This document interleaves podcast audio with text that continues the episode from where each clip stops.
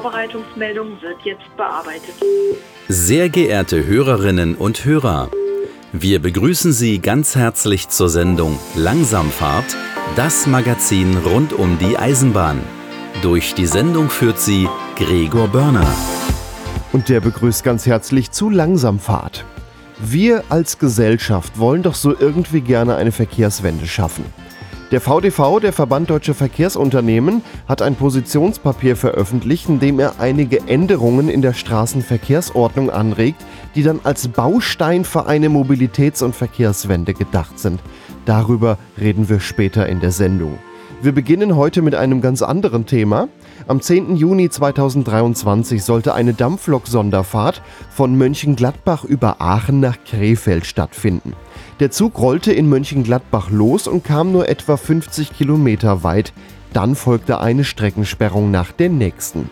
Ausgelöst wurden die Streckensperrungen durch Trainspotter im Gleis, also unbefugte Personen im Gleis, die eigentlich nur den Zug fotografieren wollten. Personen, die zu dicht am Gleis, im Gleis oder sogar auf den Oberleitungsmasten herumkletterten. Durch das Fehlverhalten der Trainspotter musste die restliche Sonderfahrt abgesagt werden. Immer wieder kam es in der Vergangenheit vor, dass Streckensperrungen durch Personen im Gleis ausgelöst wurden. Nicht selten waren das auch Trainspotter, die sich entweder keiner Gefahr bewusst sind oder die Sperrungen und Gefährdungen fahrlässig in Kauf nehmen. In der heutigen Sendung geht es um Personen im Gleis und wir stellen uns die Frage, wie kann man eigentlich verantwortungsvoll Züge fotografieren.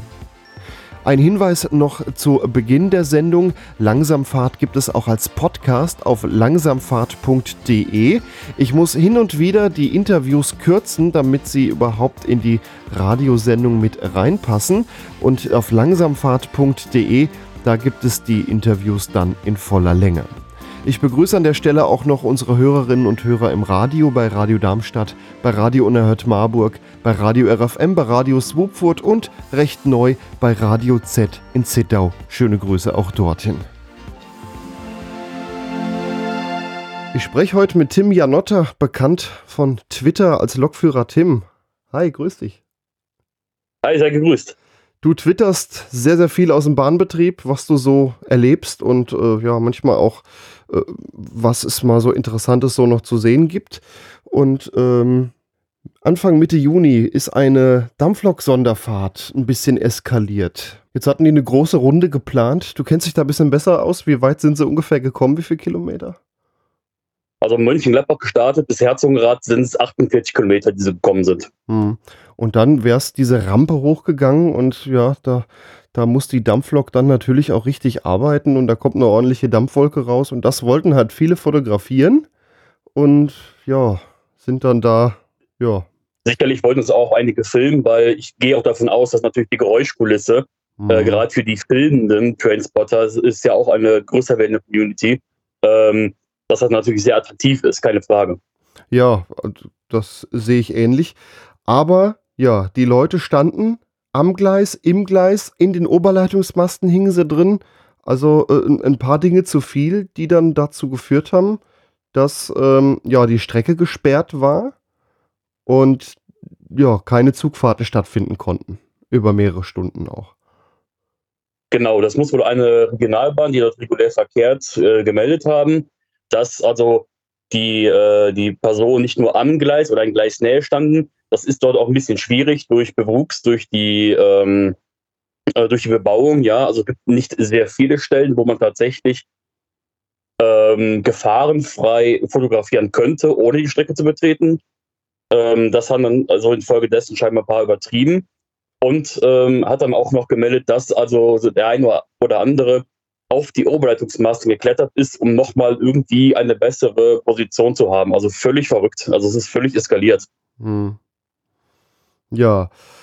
Oberleitungsmasten kommt natürlich noch eine weitere Gefahr dazu. Nicht nur die fahrenden Züge, sondern auch äh, der Strom, der da in Masse vorhanden ist. Gerade äh, hier Langsamfahrt, letzte Sendung, da ging es hier um den Bahnstrom. 15.000 Volt sind da drin. Das macht, wie lernt man es bei der Eisenbahn, macht klein, schwarz und hässlich. ja, so ist das genau. Ähm, ich weiß jetzt natürlich nicht, wie hoch die geklettert sind. Die sind ja auch bis zu einem gewissen Punkt isoliert. Mhm. Ähm, allerdings, wenn ich schon auf die Idee komme, einen Masten hochzuklettern, ähm, frage ich mich natürlich schon, ob der, diejenige noch daran denkt, äh, nicht zu hoch zu klettern, um da tatsächlich an spannungsführende Teile zu kommen. Da habe ich auch immer eine schöne Geschichte, die mir mal passiert ist. Ich fuhr mit äh, meiner Regionalbahn, also viele wissen es gar nicht, ich bin ja auch Lokführer, fuhr mit meiner Regionalbahn von Gießen nach Wetzlar. Ich glaube, die Strecke kennst du auch. Und ja, wenn es vom Wetzlarer Güterbahnhof in den Personenbahnhof übergeht, ist eine Brücke über die Lahn. Und linke ja. Hand ist noch etwas erhöht ein Ausziehgleis, über dem aber auch eine Oberleitung hängt. Also ja, aus, ein, aus, ein, Ausziehgleis ist äh, quasi, da kann die Lok mit ein paar Wagen rausfahren, um dann wieder zurückfahren in ein anderes Gleis. Ähm, da ist dann auch ein Prellbock und kurz vor dem Prellbock stand jemand auf so einer handelsüblichen Alu-Stehleiter obendrauf und, und war am Fotografieren. Bis zur Oberleitung fehlte da auch nicht mehr viel. Also es, es sind wirklich immer wieder so Geschichten, die passieren. Ja, also das Thema mit den Aluleitern kennt man ja inzwischen. Ähm, ich äh, bin da immer wieder belustigt drüber, wenn die dann mitten im Feld stehen auf irgendwelchen Leitern. Und ähm, ich hatte es auch mal vor langer Zeit äh, getwittert. Ähm, auf der Umleitungsstrecke zwischen Fende und Viersen. Äh, Umleiterverkehre ist natürlich viel los, ähm, auch viele besondere Loks, die man durchaus fotografieren kann. Und die stehen dann, dann wirklich immer links und rechts, ähm, teilweise aufgereiht wie die Orgelpfeifen. Und das ist dann schon mit den ganzen Leitern, ähm, also da stehen manchmal mehr Leitern als im Obi-Markt. Das ist schon manchmal sehr, sehr witzig. Ja, sieht auf jeden Fall lustig aus und machen sich bestimmt auch zum Gespött einiger, die das vielleicht auch aus dem Personenzug so sehen. Aber wenn sie im Feldweg stehen, war, warum nicht, ne? Können sie ja machen, solange sie damit halt nicht auf dem Bahngelände stehen. Da fängt es dann ja irgendwann wieder an, dass es gefährlich wird. Also grundsätzlich muss man ja auch sagen, äh, jedem sein Hobby und ähm, wenn jemand äh, das für Hobby gewählt hat, Züge zu fotografieren, äh, sei es ihm gegönnt, kann ja jeder machen und ich behaupte auch, äh, nicht, dass das jetzt hier irgendwie in die falsche Richtung geht, ähm, ich behaupte auch, dass die meisten Trainspotter wirklich ähm, Abstand halten, da auch Respekt vorhaben. Ähm, auch wenn es manchmal lustig aussieht, ja, ähm, ich, sei es ihnen gegönnt, ich sage auch gar nichts gegen und ähm, äh, ist ja in Ordnung. Ne? Es ist halt nur, manche übertreiben es leider und ziehen dann die anderen wieder mit runter. Und so wie es ja dann auch auf dieser Rampe passiert ist, auf dieser Sonderfahrt, äh, haben es ein paar wenige so arg übertrieben, dass sie es letztendlich für alle kaputt gemacht hatten. Nicht mhm. nur für alle Transporter, die vielleicht noch da standen und auch wirklich Abstand gewahrt haben, sondern auch im weiteren Streckenverlauf. Ähm, ich meine, von, von Herzogenrath über Köln zurück nach München-Gladbach sind ja immer ein paar hundert Kilometer. Äh, auch die haben natürlich äh, in die Röhre geguckt. Und, das muss man auch sagen, letztendlich der Verein, der dahinter steht, die also viel investiert haben, die mit dieser Sonderfahrt natürlich auch Geld einnehmen wollten, und zwar von denen, die mitgefahren sind. Auch die, äh, ja, die, auch denen hat man quasi ins Knie geschossen. Das finde ich schon ähm, sehr, sehr ärgerlich. Ja, jetzt haben wir aber eine, eine ganze Menge Leute, die, die machen das einfach gerne. Und äh, es gibt auch, ich sage jetzt auch einfach mal, die meisten, die wollen sich an die Regeln halten und wollen nicht nachher noch eine Streckensperrung auslösen, denn auch das wird mit Sicherheit teurer werden, wie nur 500 Euro für ein falsch eingeschaltetes Spitzenlicht. Was kann man für Tipps geben, wer fotografieren will? Welchen Abstand zur Bahnstrecke sollte man einhalten? Es gibt ja manchmal gerade auch so die Grenzfälle, direkt daneben geht ein Weg entlang. Also wenn direkt ein Weg daneben entlang geht, dann äh, kann man ja sagen, dass dieser Weg äh, nicht ohne Grund da ist. Er ist äh, äh, genehmigt in irgendeiner Form und Weise. Das sind ja meistens solche äh, Wirtschaftswege, Feldwege, wie man so schön sagt. Und wenn da jemand draufsteht, ähm, ist das sicherlich kein Problem, denn man kann es ja keinem verbieten, einen, einen öffentlichen Weg zu nutzen. Und diese Wege sind ja dann auch tatsächlich in dem regelkonformen Abstand zu den Gleisen angelegt. Ja, die sind ja nicht äh, sehr nah dran. Und da kann man auch sagen, also wenn man sich, ähm, ich sag vom, vom Gleis rund zehn Meter entfernt aufhält. Das ist nicht viel, es ist aber auch nicht wenig. Ähm, dann ist man schon auf der sicheren Seite. Also spätestens da, wo das Schotterbett anfängt, ist man, ist die letzte Grenze, sage ich jetzt mal auf, auf, auf gut Deutsch. Ne? Ja, es gibt ja gerade auch so beengtere Stellen. Äh, man mag mal nur an so Strecken wie das Mittelrheintal denken, wo einfach der Platz teilweise auch gar nicht da ist. Äh, also Schotterbett sollte dann schon so die allerletzte Grenze sein, aber kommt natürlich auf die Situation drauf an. Ja, genau. Also ähm, wenn es zu eng ist, wenn ich schon keinen Platz habe oder ähm, es eine Stelle ist, die ich gar nicht über öffentliche Wege äh, erreichen kann, ja, ähm, dann ist das einfach ein No-Go und da muss man sagen, so schön die Stelle vielleicht sein mag, aber das geht einfach nicht. Weil, äh, wie du schon gesagt hast, damit provoziert man Streckensperrungen, äh, dass die äh, Landes- oder Bundespolizei äh, auftaucht und ähm, das muss dann auch nicht sein. Jetzt haben einige auch eine Warnweste an, so wie es die Eisenbahner auch haben. Äh, ne? Es ist ja vorgeschrieben, im Gleisbereich eine Warnweste zu tragen. Und auch nicht wenige äh, Trainspotter haben sich aus irgendwelchen Bekanntschaftskreisen auch noch eine Warnweste mit DB-Logo oder was auch immer organisieren können. Ähm, wie sieht es mit Warnweste aus? Kann man sich dann etwas, ich sag jetzt mal, näher stellen, solange man noch nicht in Gefahr ist? Oder besser auch nicht? Ähm, ich sage ganz klar nein. Also näher stellen als, wie ich ja gerade schon gesagt habe, Schotterbett ist nicht drin, auf gar keinen Fall, auch nicht mit Warnweste. Ähm, das Thema Warnweste ist auch unter den Kollegen äh, ein sehr zwiespältiges Thema. Das hat man auch unter dem, unter dem Tweet äh, gesehen. Da gab es auch Diskussionen zu. Ähm, ich sag mal so, wenn man auf gerader Strecke, auf freiem Feld steht, ist eine Warnweste natürlich völlig unnötig. Ja, und man erkennt sofort, wer da ist. Ich finde persönlich eine Warnweste recht charmant, wenn es sich um, ich sag mal, sehr kurvenreiche Strecken handelt. Ja, also wo man auch vielleicht als Lokführer von ähm, den Transportern so ein bisschen ich sag mal vorsichtig, überrascht wird. Ja, man fährt eine, eine lange Rechtskurve, äh, ein Transporter steht in dieser Kurve mit Abstand und da ist man, also ich persönlich bin da immer ein bisschen beruhigter, wenn derjenige, diejenige eine Warnliste trägt, weil dann weiß man auch so ein bisschen, okay, da diese Person hat nichts Schlimmeres vor, ja, also ähm, da ist man so ein bisschen beruhigter in dem Moment. Ne? Man muss aber immer auch dabei sagen, es berechtigt nicht dazu, irgendwie näher an die Gleise zu kommen oder diese sogar zu betreten. Ja, das scheint dann auch so der eine oder andere, wie dann auch in den Kommentaren geschrieben wurde, zu verwechseln. Äh, ich habe eine Warnweste an, jetzt darf ich alles. Ne? Also das auch natürlich auf keinen Fall. Aber wie gesagt, an, an sehr äh, schwierigen Stellen, an unübersichtlichen Stellen macht es nicht unbedingt wenig Sinn. Das beruhigt so ein bisschen so, so der Überraschungseffekt, der ist dann da noch so ein bisschen raus. Hin und wieder sieht man sie auch noch winken und dann die Kamera hochnehmen. Ähm, ist so meine Erfahrung. Beruhigt auf jeden Fall, wie es kommt auf einmal einer aus dem Gebüsch raus, wo man dann halt auch nicht weiß, ob der sich jetzt da vorwerfen will oder nicht. Genau, manche haben ja dann auch noch, weil sie länger da sind, äh, irgendwie noch einen Stuhl da stehen, dann sieht man sie nicht, ja, und dann springen die wirklich auf natürlich ohne böse Absicht, aber da kommt dann doch mal so ein Schreckmoment. Also ähm, ich nehme da immer ganz gerne äh, den Bahnhof Lindorf und äh, äh, da gibt es zwei äh, beliebte äh, Spotterpunkte. Das ist einmal in Richtung Ratingen. Da ist so ein Entsorgungs Entsorgungsunternehmen, da ist Freifläche. Ähm, da äh, stehen immer viele Fotografen von mir aus. Ähm, es gibt aber auch noch in die andere Richtung, unterhalb einer Brücke sind die schon mal um äh, ist mal die andere äh, Richtung zu nutzen. Und da passiert, ist es mir schon mal passiert, das eine oder andere Mal, dass die halt dort auf ihrem Campingstuhl gesessen haben, so ein bisschen im Schatten und dann plötzlich aufgesprungen sind. Und ja, doch, also man ist da schon mal ganz kurz in Hab-Acht-Stellung. Ja, denn hin und wieder passiert es ja dann leider doch mal, dass äh, Leute dann Dummheiten machen. Wie sieht es mit Bahnsteigen aus? Es gibt ja auch hin und wieder Leute, die stehen an Bahnsteigen. Ich frage mich persönlich dann, ist das Bild dann unbedingt so schön? Aber äh, auch da gibt es welche, die dann meinetwegen auch mit Warnweste auch noch die weiße Linie übertreten, um da noch Bilder zu machen. Sich regelrecht ins Gleisbett reinragen.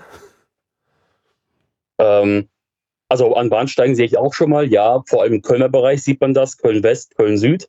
Ähm, weil man dann natürlich erstmal sicher steht und denen geht es ja dann tatsächlich eher um die Güterzüge, die man dann da sehr entspannt äh, fotografieren kann. Aber auch nochmal, natürlich, das Überschreiten der, der, der weißen Linie ist natürlich ein absolutes No-Go, auch äh, mit Warnweste, gar keine Frage, weil äh, der Personenverkehr fährt dort teilweise relativ zügig.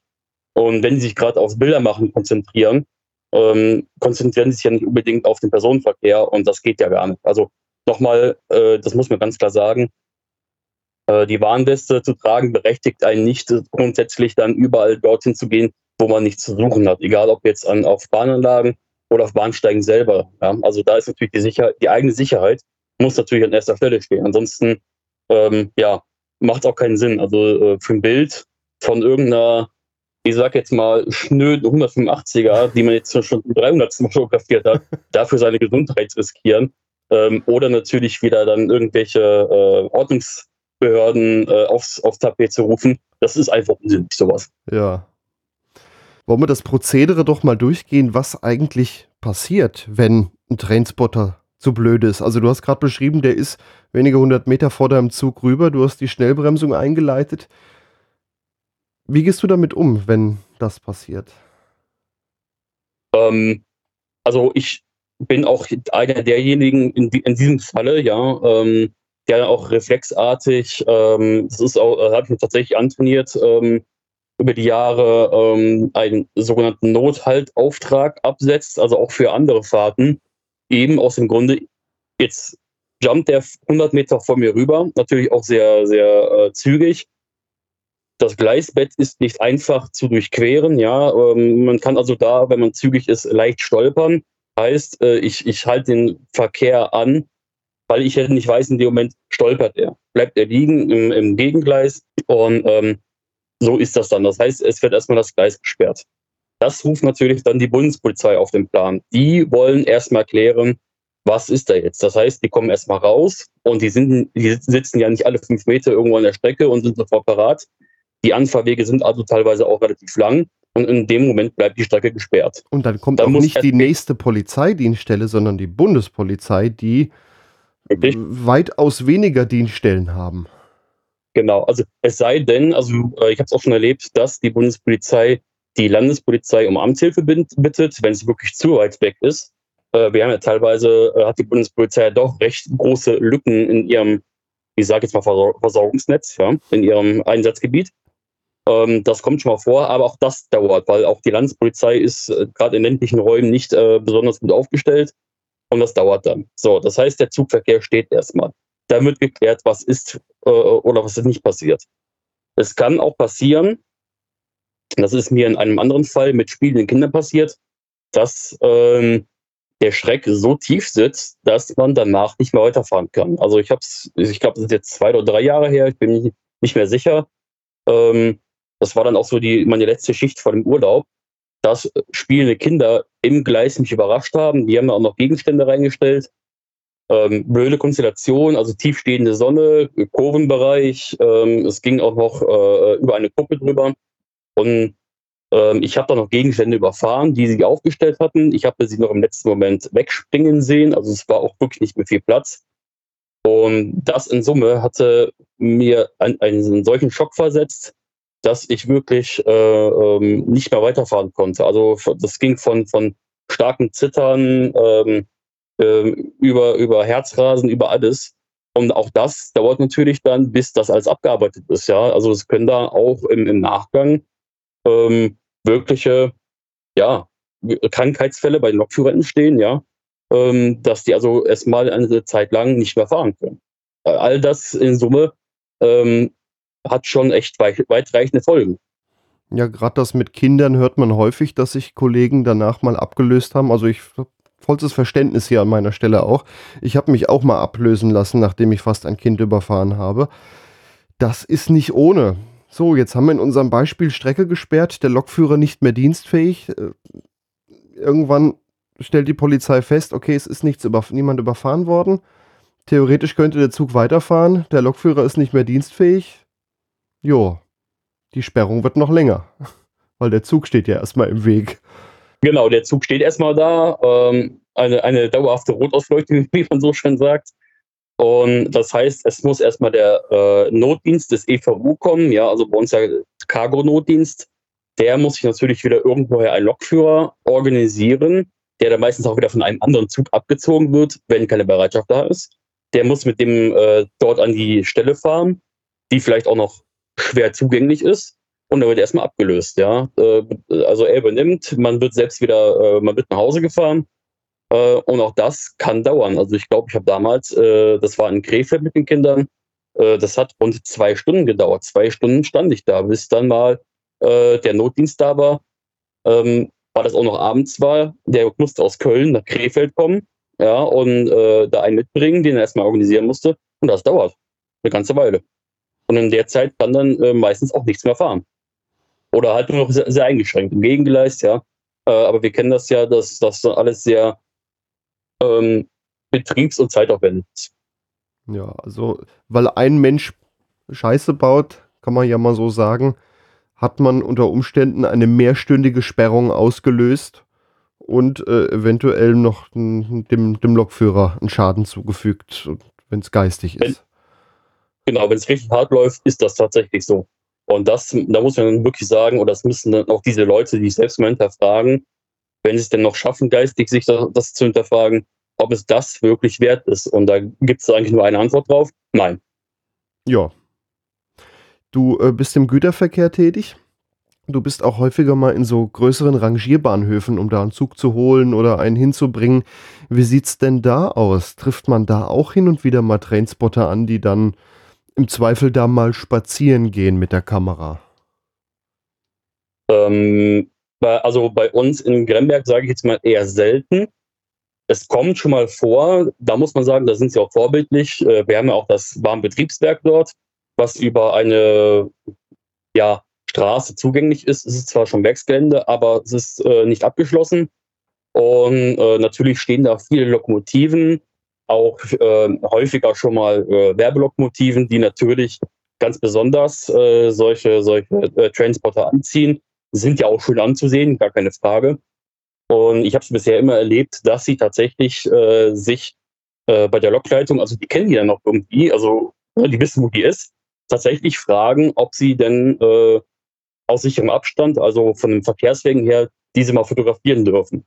Ähm, vor vielen Jahren bin ich auch mal mitgegangen, da hatte ich Bereitschaft, ich hatte nichts zu tun und da hatte der Lokleiter gesagt, pass mal auf, hier, ich gebe dir einen, mit, der passt auf dich auf und dann äh, äh, kannst du da auch äh, fotografieren was ja dann auch vollkommen okay ist. Ne? Ähm, also in den Rangierbahnhöfen erlebe ich das zum Glück seltener, dass dort wirklich Leute frei rumlaufen. Das ist dann eher so am Rand des Rangierbahnhofs. Also äh, ich sag mal Gremberg Nord, äh, ganz beliebter Trainspotterpunkt. Die stehen dann dort. Aber auch dort habe ich es in äh, letzter Zeit immer wieder erlebt, dass die äh, dort an diesem Punkt dem Gleis sehr nahe kommen. Also auch da musste ich teilweise schon ähm, äh, den Vereinsleiter informieren, dass er mal die Bundespolizei hinschickt, dass die die da mal ähm, etwas zur Raison rufen.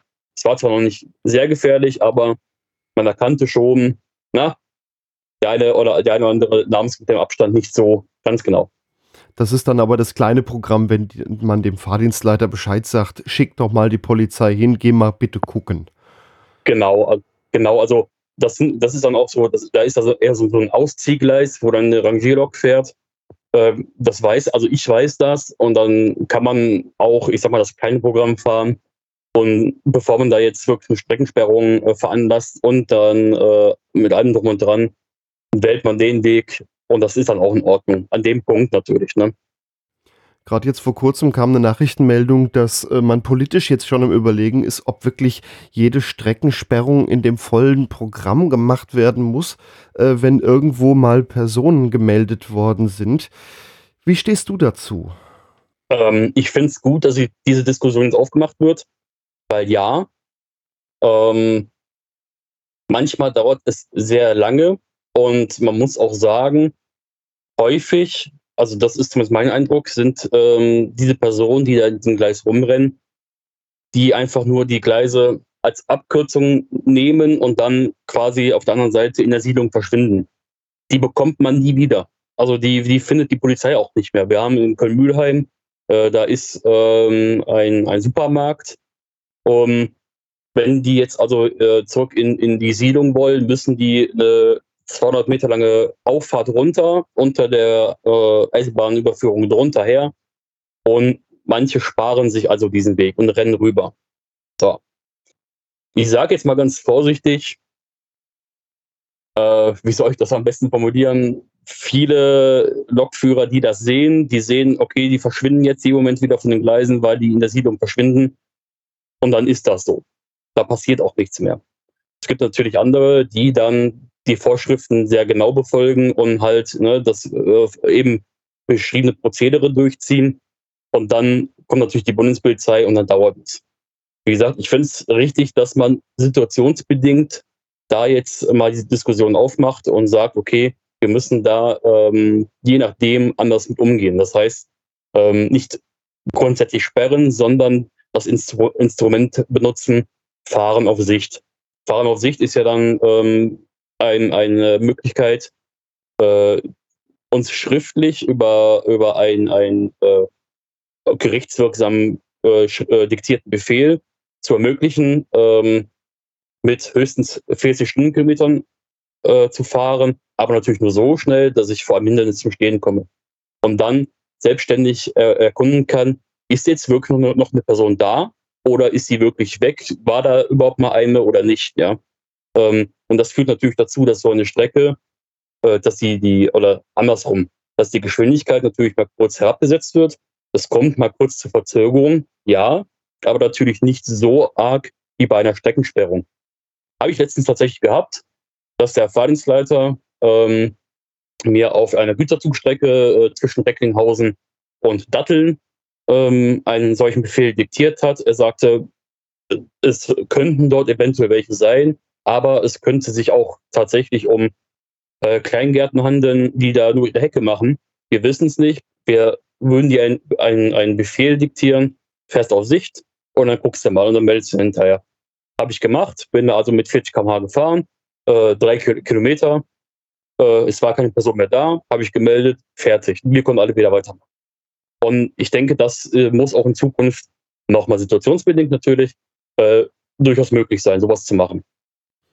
Also könnte das auch dann die Betriebsabläufe auf jeden Fall wieder vereinfachen, indem es dann erstmal nicht so lang gesperrt ist, nämlich nur für die Zeit des Befehlsschreibens. Äh, dann fahren vielleicht ein oder zwei Züge, je nachdem, äh, vielleicht von jeder Richtung einer auf Sicht und äh, danach ist alles wieder gut. Genau. Und das wäre ja wesentlich äh, schneller in Summe abgehandelt, als wenn wir wirklich auf die Polizei warten, äh, wie eben schon gesagt, bis die dann mal da sind und natürlich auch die, äh, die Strecke kontrolliert haben. Ja, die fahren nicht nur an einen Punkt und sagen, okay, wir gucken jetzt mal links, gucken mal rechts und damit ist der Drops gelutscht, sondern die gehen ja teilweise dann auch die Strecke zu Fuß ab und das dauert Ewigkeiten. Ähm, ich kann mir auch vorstellen, dass auch die, die Bundespolizei, respektive Landespolizei, auch Besseres zu tun haben an manchen Tagen. Ja, gerade wenn das am Wochenende, da häuft sich natürlich auch eher mal, da haben die Trainspotter dann auch Zeit. Äh, da kann das durchaus schon mal vorkommen. Hast du Trainspotter mal auf ihr Fehlverhalten mal angesprochen? Wie reagieren die so? Ich habe es mal gemacht, ja. Ähm, meine Erfahrung war leider, also wenn ich es dann mache, äh, oder wenn man wirklich erkannt hat, äh, vielleicht an den Bildern selbst, dass sie da nichts zu suchen haben, ähm, weil so kann ich es ja gar nicht ansprechen. Also ich kann ja nicht anhalten und sagen, hör Leute, habt ihr, äh, brennt euch der Helm? Also was macht ihr hier, ja? Ähm, Je nach Situation kriegt man das auch noch. Okay, ich, ich fahre Personenzüge, die bremsen besser und da ist man dann gerade in Bahnhofsbereichen vielleicht eh noch ein bisschen langsamer. Ich habe das auch schon gemacht. Genau, also äh, bei dir ist es vielleicht eher möglich. Ähm, ich fahre ja in der Regel nur durch. Da werde ich denen eigentlich nicht habhaft. Das sehe ich wirklich nur so im Nachgang. Äh, wie gesagt, Instagram und, und TikTok sind da auch so äh, beliebte Kanäle inzwischen, wo sowas auftaucht. Und da muss ich sagen, ich habe auch hier und da die Leute schon angesprochen, wo ich gesagt habe, Leute, pass auf, da wo du standest, kannst du nicht hingekommen sein, ohne die Gleise zu überschreiten. Oder äh, gesagt habe immer, äh, das ist aber schon sehr nah an den Gleisen. Also da sollst du vielleicht doch mal mehr Abstand halten. Und da kommen schon sehr aggressive Re äh, äh Reaktionen drauf. Ne? Also von, von wegen, ja, es ist doch gar kein Zug gekommen, ich soll mich da raushalten, was geht mich das an und, und, und. Also äh, Kritik wird nicht gern gehört, wenn es darum geht. Ja, gerade der Ton ist in, mit diesem Metier durchaus auch schwieriger geworden. Das äh, merkt man auch immer wieder, wenn ja irgendwo, ich sag mal, ein Eisenbahnfest ist und äh, äh, da vielleicht nebendran auch noch irgendwie eine Hauptstrecke geht und der Verein dann vielleicht auch schon ein bisschen mehr abgesperrt hat und dann wird trotzdem irgendwie versucht, das dann noch zu umgehen. Also der Ton, der ist da schon ziemlich rau geworden und das, meine Erfahrung ist, das ist nicht unbedingt nur die Fraktion Instagram und TikTok. So die ganz alten, die, äh, die können auch ganz schön gastig sein. Auf jeden Fall. Also es gibt ähm, auch bei solchen Dampflok-Sonderfahrten, wenn die an, äh, ich sag mal, besonders schönen Bahnhöfen stehen, ja, vielleicht mit alten Bahnsteighallen, ähm, gibt es tatsächlich auch immer wieder Situationen, dass die ganz plötzlich äh, in den Gleisen drin stehen, um ein noch besseres Foto zu haben, vor der Lokomotive stehen, ähm, was natürlich, da ist nichts abgesperrt und nichts. Und ähm, ja, das habe ich auch schon mitbekommen, dass die also völlig beratungsresistent sind, ähm, in der Regel haben die dann ihr Foto gemacht, ähm, lassen dann vielleicht die Schimpftiraden über sich ergehen, äh, drücken selbst noch einen dummen Spruch ab und gehen ihres Weges. Also das ist dann völlig ein Lerneffekt. Ja, das ähm, gibt es gibt auch einige Filmaufnahmen auf YouTube, äh, meistens von, von, von äh, professionellen Fernsehkameras, von Nachrichtensendern, wo man dann wirklich sieht, wie die da in den Gleisen rumampeln an so einer Dampflokomotive. Und ja, also die sind dann wirklich häufig sehr beratungsresistent. Auch die Älteren, auf jeden Fall. Ich denke, da haben wir das Thema Trainspotter mal ein bisschen, äh, ja, hier mal so durchgekaut. Ich glaube, es ist deutlich bei rübergekommen, wir Eisenbahner sind nicht gegen Trainspotter per se. Wir wollen bitte nur, dass man sich an die Regeln hält. Dann können wir fahren und ihr könnt Fotos machen. Das würde ich unterschreiben, ja.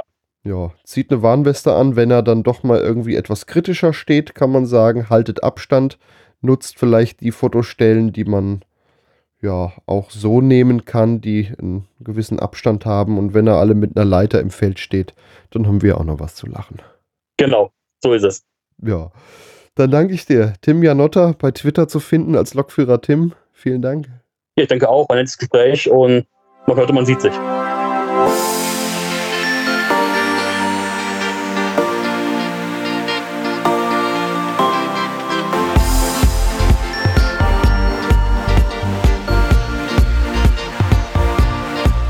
Ihr hört Langsamfahrt, das Magazin rund um die Eisenbahn. Wir schweifen jetzt etwas von der Eisenbahn ab und beschäftigen uns mit der Straßenverkehrsordnung. Keine Sorge, das wird jetzt keine Autosendung, denn die Straßenverkehrsordnung hat ja auch Überschneidungen mit Schienenwegen, insbesondere in größeren Städten. Stichwort Straßenbahn. Der VDV, der Verband Deutscher Verkehrsunternehmen, hat ein Positionspapier veröffentlicht, in dem er einige Änderungen der Straßenverkehrsordnung anregt, die als Baustein für eine Mobilitätswende gedacht sind. Das Positionspapier habe ich übrigens auch verlinkt auf langsamfahrt.de und auf langsamfahrt.de findet ihr alle Beiträge ungekürzt auch in voller Länge als Podcast.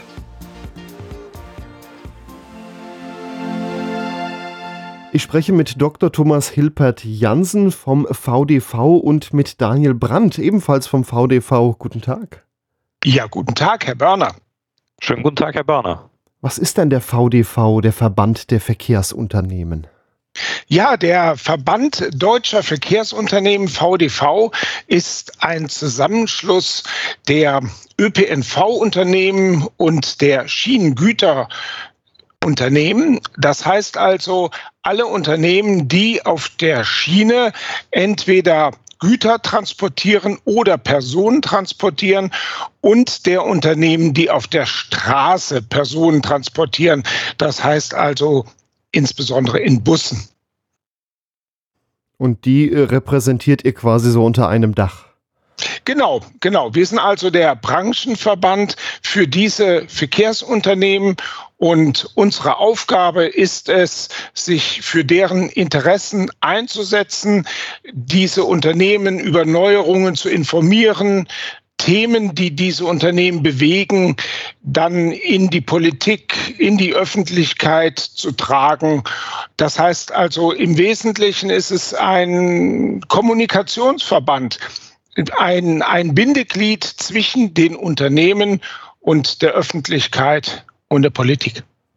Und hin und wieder kommt ihr auch mal in die Medien, indem ihr irgendetwas fordert oder äh, ja mal klarstellen wollt. Und äh, das ist ja auch so das Thema, warum wir heute uns äh, quasi digital zusammengesetzt haben. Ihr habt nämlich ein Positionspapier veröffentlicht mit Änderungsvorschlägen zur Straßenverkehrsordnung. Ganz genau, ganz genau. Es geht sogar noch ein klein bisschen weiter als nur die Straßenverkehrsordnung. Es geht auch um äh, Bußgelder, es geht auch um Verwaltungsvorschriften, aber der Kern ist so, wie richtig beschrieben, eine Änderung der Straßenverkehrsordnung. Ja, aber auch mit Bußgeldern und Verwaltung hängt ja alles irgendwie so ein bisschen zusammen. Denn äh, wenn man das sich mal anschaut, dann äh, steht da zum Beispiel auch drin, dass verschiedene Dinge bisher immer ungeahndet blieben, obwohl sie eigentlich auch ein Verkehrsverstoß waren. Und da muss natürlich dann auch das Bußgeld angepasst werden, wenn man sowas irgendwie verändern will. Also das, das spielt hier alles miteinander zusammen. Ja, genau. Warum habt ihr denn dieses Positionspapier mit diesen Änderungsvorschlägen veröffentlicht? Warum muss was geändert werden? Ja, es muss vor allem deswegen etwas geändert werden, weil es ein Hauptziel der Straßenverkehrsordnung ist, dass die Sicherheit eingehalten wird. Und ähm, hier haben wir zum Beispiel die Frage Ausstieg auf die Fahrbahn, wenn man aus der Straßenbahn aussteigt. Ähm, wie wird das im Moment geahndet bzw. gehalten. Oder ein anderes Thema bei der Sicherheit ist, ähm, dass wir gesagt haben, wir brauchen ein neues Verkehrsschild zum Verbot des Linksabbiegens. Aber die Sicherheit ist nicht das einzige Thema. Es geht auch um Korrekturen, weil bisher in der Straßenverkehrsordnung so ein paar kleine Fehler drin sind. Es geht um Beschleunigung. Also es geht zum Beispiel darum, dass der Bus ähm, häufiger auch eine eigene Busspur bekommen kann, dass auf der Busspur nicht noch ganz viele andere Verkehrsteilnehmer sich bewegen, sondern der Bus wirklich dort auch schnell fahren kann, weil das ist ja das Wesen und der Grundgedanke einer Busspur, dass man eben schneller sich dort fortbewegen kann, damit ein Fahrplan auch pünktlich eingehalten werden kann.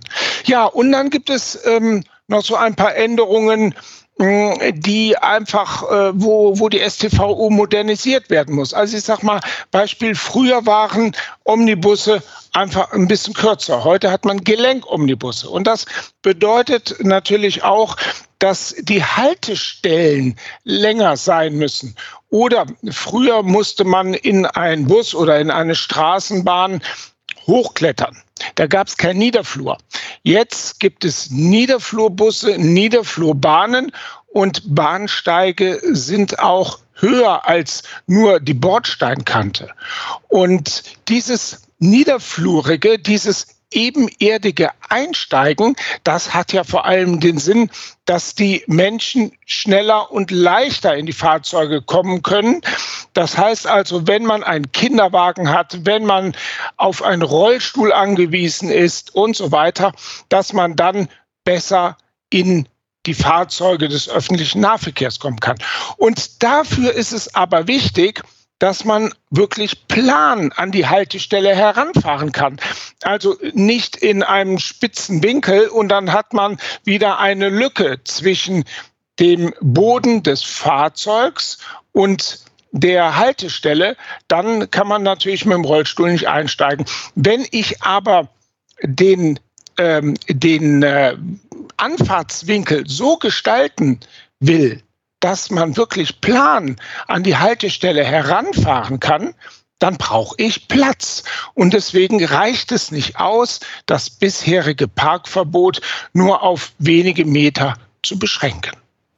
Also Sie haben viele Änderungsvorschläge, die eigentlich gar nicht so viel mit dem Straßenverkehr, also den Autoverkehr zu tun haben, sondern die eigentlich für die Mobilitätswende gebraucht werden, sei es für Busse und sei es für Straßenbahnen. Ganz genau, ganz genau. Es bedeutet, die, die Förderung des öffentlichen Verkehrs ähm, bedeutet natürlich ein Aspekt in der Mobilitätswende und zur Förderung des öffentlichen Verkehrs ähm, heißt, muss man eben zusehen, dass der öffentliche Verkehr pünktlich ist. Und das bedeutet eben, dass er nicht durch andere Verkehrsteilnehmerinnen und Verkehrsteilnehmer behindert wird. Ja, man kennt das vielleicht aus Städten, die gerade zur Feierabendzeit im Berufsverkehr ersticken. Der Bus steht dann mit im Stau drin, kommt nicht voran.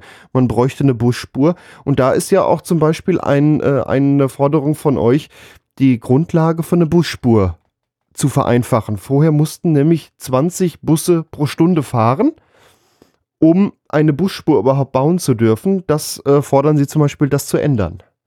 Ganz genau. Also das muss eben in der Hoheit der Kommune sein, dass sie das auch organisieren kann, dass sie eben schauen kann, wie sind die Notwendigkeiten ähm, hier bei uns in der Stadt, was wollen wir und was benötigen wir, damit der Bus pünktlich kommen kann. Nämlich, ähm, es ist ja klar, wenn der Bus im Stau steht und unpünktlich ankommt an den Haltestellen, dann sind die Kundinnen und Kunden verärgert. Und es hat aber auch noch eine wirtschaftliche Konsequenz. Das muss man natürlich auch sehen. Je länger die Fahrzeit der Busse und der Straßenbahn ist, desto mehr Fahrzeuge und damit auch Fahrpersonal muss man einsetzen. Und das führt wieder zu einer Erhöhung der Defizite. Das heißt also, es ist natürlich auch im ureigenen Interesse der öffentlichen Hand, wenn sie eben Defizite ausgleicht, dass eben hier der öffentliche Nahverkehr beschleunigt wird, dass er reibungslos funktioniert und dass die Kundinnen und Kunden zufrieden sind.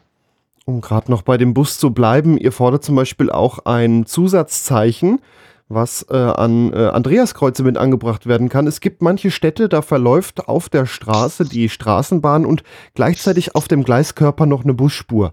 Ist dann zu asphaltiert, dass der Bus da auch fahren kann. Und jetzt habt ihr zum Beispiel die, die Forderung nach einem Zusatzzeichen, dass unter einem Andreaskreuz dann auch ein Linienbus noch mit eingeschlossen wird, der dann auch Vorfahrt genießen soll. Ganz genau. Das ist eben auch wichtig, weil es nutzt ja nichts, wenn die Straßenbahn an der Stelle dann den Vorrang genießt, aber der muss, der muss warten, weil es geht ja um eine Förderung des öffentlichen Personennahverkehrs insgesamt. Und ob jetzt die Menschen dann im Bus oder in der Straßenbahn sitzen, das kann ja nicht das Kriterium sein. Wobei ich, darf ich da vielleicht noch ergänzen, ähm, dass es hier nur um, einen, um den, den Sonderfall geht, dass es sich um äh, Straßenbahnstrecken handelt, die einen sogenannten eigenen Bahnkörper haben, also quasi die nicht für den übrigen Verkehr äh, zugänglich sind. Also es, äh, sozusagen, äh, da kann außer der Schienenbahn normalerweise keiner drauf fahren, aber es gibt halt äh, in verschiedenen Städten die, ähm, die Lösung, dass man eben sagt, man lässt auch Busse auf diesem Bereich fahren, ähm, weil die da eben am behinderungsfreisten äh, vom übrigen Verkehr entkoppelt sozusagen fahren können.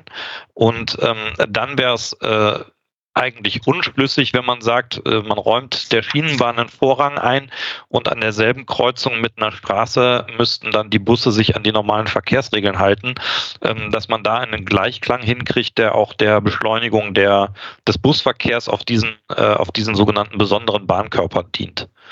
Natürlich, das geht auch nur an gewissen, gewissen Städten, in denen dann eben auch äh, asphaltiert an der Stelle ist, sonst kann der Bus ja auch gar nicht fahren. In Darmstadt genau. erinnere ich mich, gibt zum Beispiel den Fall, da gibt es eine lange Straße, die in die Stadt reinführt, die Rheinstraße. Und da hat man eben zwei Spuren auf jeder Seite für die Autos und in der Mitte ist asphaltiert und da drinnen liegen dann die Schienen für die Straßenbahn und dann halten die Busse an derselben Haltestelle wie die Straßenbahnen und haben quasi ihre eigene Fahrspur, wo sonst auch keiner was zu suchen hat, außer eben die Busse und die Straßenbahnen. Das wäre genau der Fall, ja, genau. Ähm, um bei Straßenbahnen zu bleiben, äh, Ausstieg auf die Fahrbahn. Ich war vor einer Weile in Erfurt und da ist mir hin und wieder aufgefallen, an Stellen, an denen es ein bisschen eng ist, dass die äh, Straßenbahn dann quasi anhält, die Straße an der Stelle ein bisschen angehoben ist und die Fahrgäste auf die Straße aussteigen. Davor war dann eine, eine, Ampel, die dann rot war, damit keine weiteren Autos kamen. Und da erfordern sie auch, dass äh, das eigentlich zur Definition werden soll, dass dann ein Vorbeifahrverbot ist, wenn eine Straßenbahn da steht, sodass es theoretisch gar keine Ampel mehr bräuchte. Ganz genau. Es ist ja das vordringliche Ziel der Straßenverkehrsordnung, dass Gefährdungen vermieden werden. Und wenn man ganz grundsätzlich sagt, dass an Haltestellen, wo man aus einer Straßenbahn auf die Fahrbahn hinaustritt, nicht vorbeigefahren werden kann, dann ist das für die Sicherheit dienlich.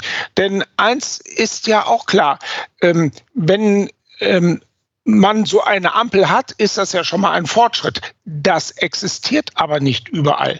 Und wenn diese Ampel dann ausfällt, dann hat man auch ähm, hier an dieser Stelle keine Regelung.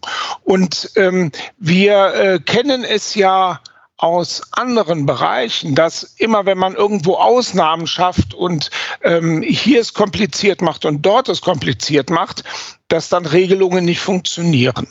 Und Regelungen sind, werden am besten dann eingehalten, wenn man eine grundsätzliche Regelung hat. Ja, bei Rot bleibt man stehen, bei Grün kann man gehen. Ne? Oder ähm, ich erinnere mich ähm, an ähm, die Diskussionen über den Nichtraucherschutz ähm, vor Jahren, als in Restaurants äh, dann in manchen Bundesländern Regelungen eingeführt wurden. Ja, aber es gibt dann eine Ausnahme, dann kann man wiederum rauchen und wenn aber das Restaurant so groß ist und wenn da ein Raum ist und wenn dies ist und jenes ist und das hat nie funktioniert. Und Hatten wir doch vor kurzem mit den Corona-Regeln. War ja, ja auch genau. überall anders und keiner wusste mehr wie und was. Ja, also es geht mir noch nicht mal um diese regionalen Unterschiede. Es geht äh, auch innerhalb eben einer Stadt, innerhalb eines Landes alles irgendwie ganz kompliziert und keiner weiß, was er machen soll. Und so ist es gerade im Straßenverkehrsrecht wichtig, einfache Regelungen zu finden. Denn ähm, ich sag mal, wenn wir in andere Bereiche gehen, ähm, wo die mit diesen Gesetzen nur Spezialisten zu tun haben, dann darf es auch mal ein bisschen komplizierter sein. Aber im Straßenverkehrsrecht, da bewegt sich jedermann Jedermann, auch Kinder bewegen sich im Straßenverkehrsrecht. Und deswegen benötigt man gerade im Straßenverkehrsrecht sehr einfache und klare Regelungen. Und äh, das ist eben hier ein Aspekt, den wir da fördern wollen. Vielleicht noch zur Ergänzung dazu, zu dem Punkt. Ähm, es gibt ja auch schon eine Regelung dazu in der StVO, ähm, die dann wieder aus drei Sätzen besteht, die sozusagen einen ähm, dass man äh, aussteigende Fahrgäste nicht gefährden darf, auch nicht behindern darf und wenn nötig, muss das Fahrzeug warten. Ähm, das ist natürlich auch wieder so in dem Sinne keine so besonders klare Regelung. Ähm, äh, und sage ich mal, Sie haben natürlich auch häufiger den Fall, dass Sie möglicherweise schon eine ampelgeregelte Kreuzung haben, wo die Haltestelle eingebunden ist. Dann steigen die Leute aus, aber wenn die Autofahrer dann trotzdem äh, bis zur roten Ampel vorziehen wollen neben der Straßenbahn, haben sie das gleiche Problem. Ähm, da ist es einfach am sinnvollsten, wenn man einfach sagt, äh, an den darf einfach nicht vorbeigefahren werden, wenn, Haltest äh, wenn an der Haltestelle Fahrgäste äh, auf die Fahrbahn aussteigen. Ja, das schafft auf jeden Fall Klarheit, wenn dann doch einer langsam ja. vorzuppelt und versucht dann noch an der Straßenbahn vorbeizufahren. Nur nicht behindern ist halt dann auch wieder sehr schwammig. Äh, stehen bleiben ist da einfacher definiert. Genau. Und manchmal kommt es ja vor, dass eben einer sehr spät aussteigt. Ja, dann ist die Tür offen, es sind schon ähm, manche ausgestiegen und dann kommt ein Nachzügler. Und der Autofahrer, der denkt, okay, es sind jetzt alle Leute draußen und dann kommt einer. Ja?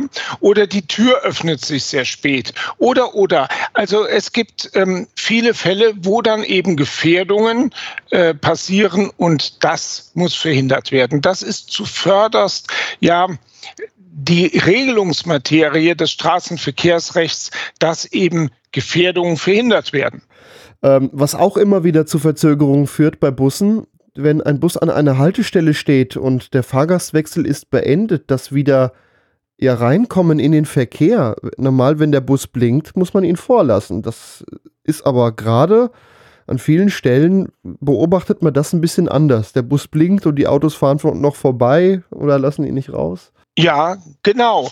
Ähm, das ist auch ein großes Problem. Also ähm, theoretisch äh, besteht natürlich die Verpflichtung für jeden, einen Bus äh, rauszulassen aus der Haltestelle.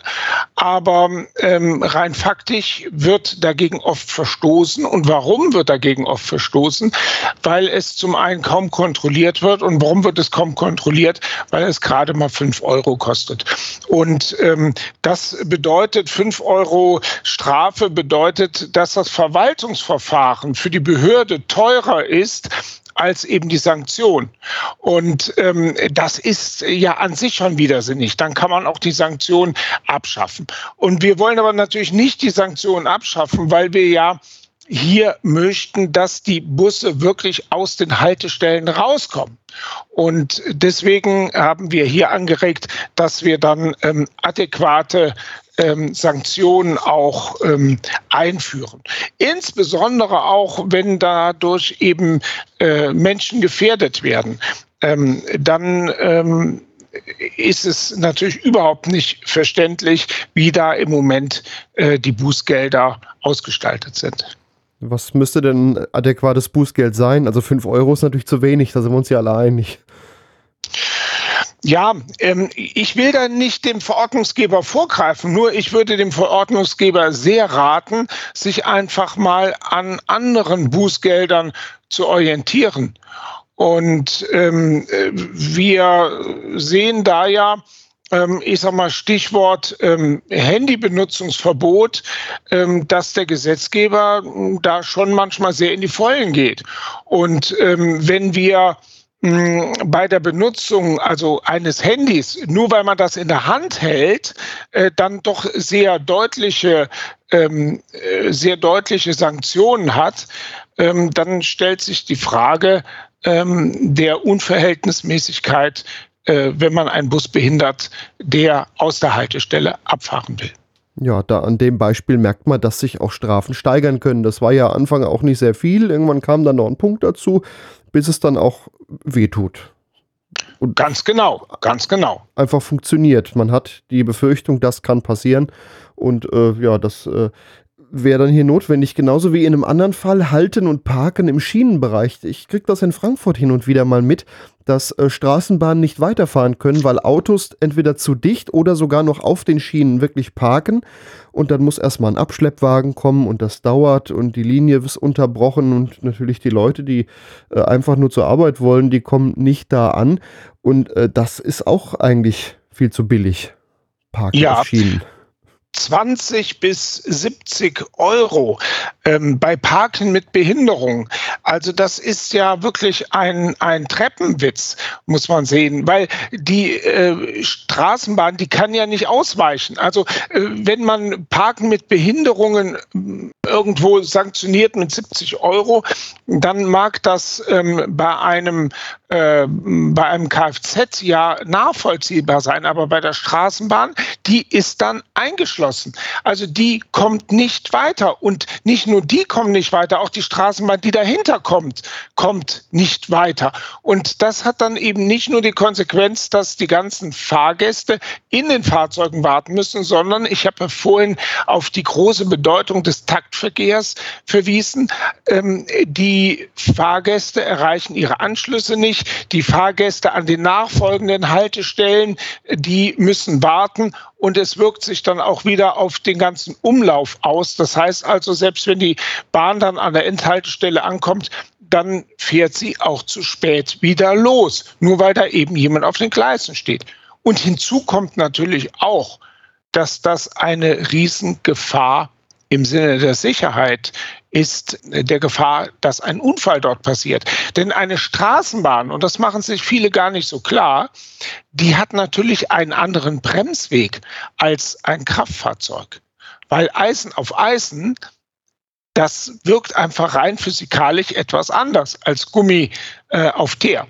Ja, das äh, machen sich auch viele nicht äh, so ganz vor Augen. Insbesondere, wenn man vor einer Straßenbahn noch schnell versucht rüberzukommen ob zu Fuß oder eben mit dem Auto. Ihr fordert nämlich auch noch ein Verbot des Linksabbiegens über Straßenbahnschienen. Da passieren nämlich auch relativ häufig Unfälle, denn der äh, Autofahrer hat vielleicht sogar die Straßenbahn noch im toten Winkel oder sie gar nicht wahrgenommen. Er fährt rüber, die Straßenbahn kann nicht mehr rechtzeitig bremsen und ja, äh, schon passiert ein Unfall, wo auch häufig Menschen bei ums Leben kommen. Ganz genau. Ähm, vor allem, wenn man sich dann auch ähm, vor Augen führt, dass äh, ja die Straßenbahnen in der Regel äh, in zwei Richtungen verkehren und dann ähm, wird vielleicht eine Straßenbahn vorbeigelassen und äh, die Straßenbahn aus der Gegenrichtung wird dann übersehen. Ähm, also es macht in den Städten, in denen ähm, Straßenbahnen äh, verkehren, macht das einen ganz erheblichen Anteil der Unfälle aus. Und ähm, das bedeutet, dass natürlich insbesondere äh, Menschenleben gefährdet werden. Und da muss man sagen, das sind ähm, auch vor allem die Menschenleben dann der Autoinsassen. Die Menschen, die in der Straßenbahn sind, die sind da weniger gefährdet, weil die Straßenbahn da das stärkere Verkehrsmittel ist. Aber wir wollen natürlich auch, dass die Menschen in den Autos nicht zu Schaden kommen. Ähm, aber darüber hinaus hat das äh, dann auch alles erhebliche Sachschäden und wieder die Behinderung ähm, des gesamten Linienverkehrs, des gesamten Taktverkehrs, weil bis dann der Linienverkehr wieder normal läuft, sind in der Regel nicht nur Minuten, sondern eher Stunden äh, wieder zu verzeichnen, je nachdem, was passiert ist und ähm, äh, ob Menschen zu Schaden gekommen sind äh, oder äh, ob vielleicht äh, dann von den Gleisen noch etwas geräumt werden muss. Das gibt es auch in manchen Städten, dass äh, eben auch das Verbot da ist, vielleicht sogar mit einem Zaun verhindert ist, dass man über die Schienen fahren kann. Und an gewissen Kreuzungen gibt es dann so U-Turn-Möglichkeiten, die dann aber auch signaltechnisch damit eingebunden sind, die dann mit einer Ampel gesichert sind. Das ist dann so lange rot, wie da noch Straßenbahnen fahren. Und erst wenn sie grün ist, ist auch wirklich die Straßenbahn hat ein Haltesignal haben oder es kommt nichts, wo man dann eben sicher überqueren kann und dafür dann ein paar Punkte hat, an denen das funktioniert. Das wäre ja dann so die Alternative. Ja, ja, also klar, es gibt natürlich Alternativen im Einzelfall, die gegebenenfalls aber auch komplizierter und teurer sind. Und ähm, so ein linksabbiege äh, Verbotsschild, das ist äh, zunächst mal eine Maßnahme, die man eben äh, doch auch an vielen Stellen und sehr schnell einführen kann, äh, ohne dass man hier irgendwelche äh, äh, langen Planungsprozesse braucht, Genehmigungsprozesse und baulichen Änderungen, sondern da kann man sehr schnell den ähm, Menschen in den Kraftfahrzeugen verdeutlichen. An der Stelle bitte nicht. Und das dient sowohl dem ÖPNV als auch eurem eigenen Schutz. Ja, da ist die einfache Regelung wieder so, das, was machbar ist. Oder in dem Fall ein Verkehrsschild, was nochmal eben dazugehangen werden kann. Die sind ja nicht so teuer. Ja, das ist nur eine kleine Änderung. Viele andere Änderungen, die sind größer, die haben, sind wir jetzt mal durchgegangen. Das ganze äh, Papier mit den äh, Vorschlägen verlinke ich auch auf langsamfahrt.de zum Eintrag der heutigen Sendung. Vielen Dank an Dr. Thomas Hilpert-Jansen und Daniel Brandt, beide vom VDV. Vielen Dank. Ja, wir danken Ihnen. Herzlichen Dank, sehr gern geschehen. Das war's für heute wieder mit Langsamfahrt. Habt ihr Themenvorschläge, Kritik oder Anregungen? Auf langsamfahrt.de gibt es ein Kontaktformular oder ihr schreibt mir einfach über Facebook, Twitter oder Instagram. Dort findet ihr diesen Podcast unter @langsamfahrt. Ich verabschiede mich nun von allen Hörerinnen und Hörern am Radio bei Radio Darmstadt, Radio Unerhört Marburg, Radio Swupfurt, Radio RFM und ganz neu bei Radio Z in Sachsen. Damit die Sendung immer genau eine Stunde lang geht, muss ich die Interviews kürzen. Um die Interviews aber in voller Länge zu hören, verweise ich euch auf den Podcast der Sendung auf langsamfahrt.de. Da gibt es die Interviews in voller Länge. Dort gibt es übrigens auch immer mal wieder Podcasts, die nicht im Radio laufen. Also abonniert den Podcast, wenn ihr euch so ein bisschen für die Eisenbahn interessiert. Da werdet ihr euren Spaß dran haben. Langsamfahrt.de und überall da, wo es Podcasts gibt. Damit verabschiede ich mich. Mein Name ist Gregor Börner. Bis zum nächsten Mal.